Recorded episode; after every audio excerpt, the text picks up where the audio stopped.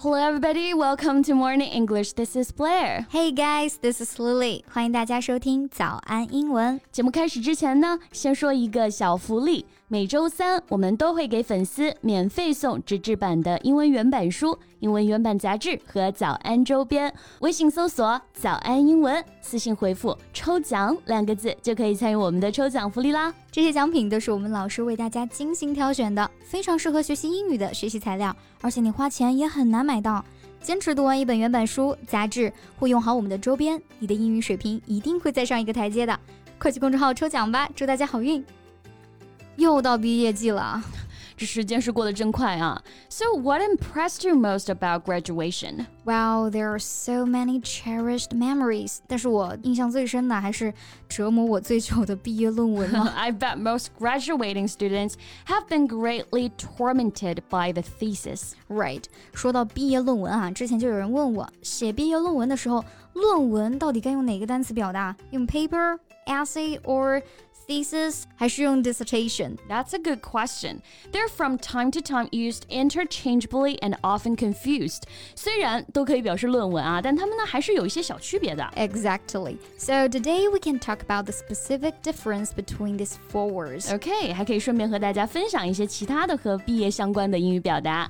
那我们今天的内容呢，都给大家整理好了文字版的笔记，欢迎大家到微信搜索“早安英文”，私信回复“笔记” 两个字来领取我们的文字版笔记。 Well, let's start with thesis. 我们先来看看词典对这个单词的解释啊。Thesis is a piece of writing involving original study of a subject, especially for a college or university degree. Yeah, it is a project that marks the end of a master's program.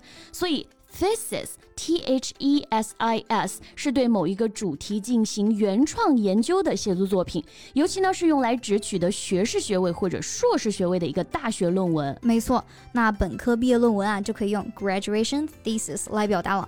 I spent almost half a year writing my graduation thesis. 那简直是太煎熬了啊！嗯对啊那大家需要注意 thesis 这个单词，它的复数形式呢是 theses。T H E S E S 啊，是一个不规则变化。 Right，我前段时间啊还在微博上看到一个非常有意思的事儿啊，一个女生说他们之前有门课嘛，叫毕业论文写作，嗯哼，在课上呢学到了 dissertation 这个单词，感觉可专业可高级了。So she specifically used the term dissertation every time when writing her graduation thesis, and submitted it. Then you guess what? The supervisor failed her. 那嗯，倒不至于哈，论文呢肯定是被打回来了，然后导师啊把 dissertation 全部改成了 paper，还备注了一句啊， 本科呢用 paper 就可以了，dissertation 都是厉害的硕博论文。这就尴尬了啊！本来还想秀一秀自己的词汇量啊，对导师说的呢也确实没错。A dissertation is a long piece of writing on a particular subject, especially one that is done for a PhD，是为了博士学位而写的论文。 So a PhD thesis is often called a dissertation，也就是说啊，dissertation 会更高级一点儿，单词看上去就更高级一点儿，实际上内容也更高级一点儿。 That's true. However, the usage of the two words thesis and dissertation may vary slightly in different countries. 嗯，那我们刚刚讲的呢都是美式英语的用法，thesis 表示本科硕士论文，dissertation 表示博士论文。 In British English, is completely the opposite. 没错，在英式英语当中呢，通常就会用 dissertation 来表示本科或者硕士论文，而 thesis 啊、用来表示博士论文。嗯，那接下来我们讲一讲 paper is the most commonly used word. 作为所有论文的统称啊，它的使用范围呢是最广的。 Right, a paper is a piece of writing on a particular subject written by an expert and usually published in a book or journal.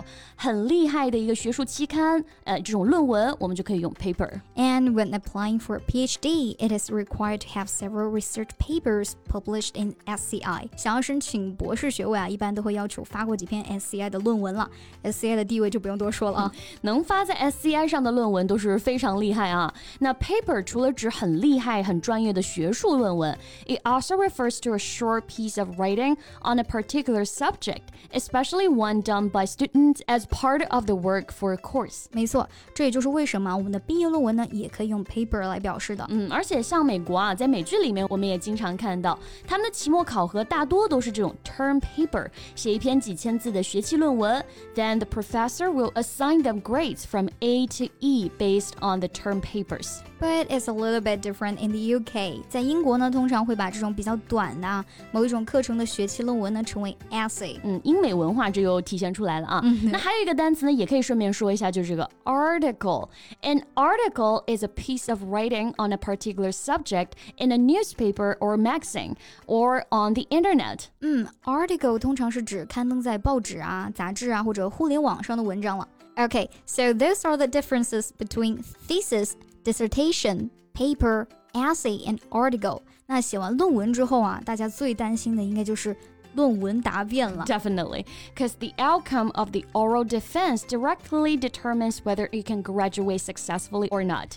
论文答辩啊，决定生死啊。During the oral defense of your thesis, tutors and experts will fire questions at you. I still remember how nervous I was. 好在结果是比较顺利那当然的啊了。这个论文答辩呢，我们就可以用 oral defense 来表达。After the oral defense is successfully completed, you need to wait for the graduation ceremony. Yeah, everyone will wear a cap and gown to attend the graduation ceremony. 没错，穿着学士服参加毕业典礼。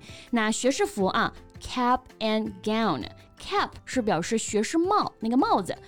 Throwing the graduation cap in the air signifies our graduation. 哎，我们当时还全班拍了这个抛学位帽的这个视频啊，然后大喊了一声：“我们毕业了 Right, precious memory. 那 gown, G O W N，它是指正式场合穿那种礼袍，也就是学士袍了。嗯，整一套嘛，cap and gown 就是学士服了。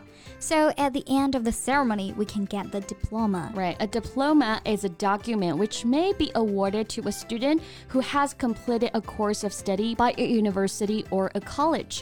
大学四年除了能学到知识，呃，最后收获的就是这个蓝本本啊，也就是 diploma 毕业证。嗯，不过有的人啊能拿到毕业证，但是没办法拿到那个学位证啊。嗯，因为学位证它要求更高。It is a certificate awarded to attest a student's proficiency in knowledge and technical skills in a specific field。但是本科学位一般都是两个证一起拿啊。对，硕士或者博士呢，才可能出现只能拿毕 业证不能拿学位证的情况。That's right。那顺便也说一说啊，我们国家的学位呢，一共是分三个等级的。本科的学士学位呢叫 Bachelor's Degree，硕士学位叫做 Master's Degree，博士学位呢是 Doctor's Degree。没错，那今天就和大家分享了 thesis、dissertation、paper。essay 还有 article，哎，这几个词的具体区别，还有一些和毕业相关的表达啊，我们再一起来总结一下。嗯，在美式英语里，thesis 表示本科、硕士论文，dissertation 表示博士论文。英语里呢恰好相反，dissertation 表示本科、硕士论文，thesis 表示博士论文。嗯，还有 paper 用途是最广的，它可以用来指学术大咖写的期刊。在美国呢，也可以用 paper 来表示学生的期末论文。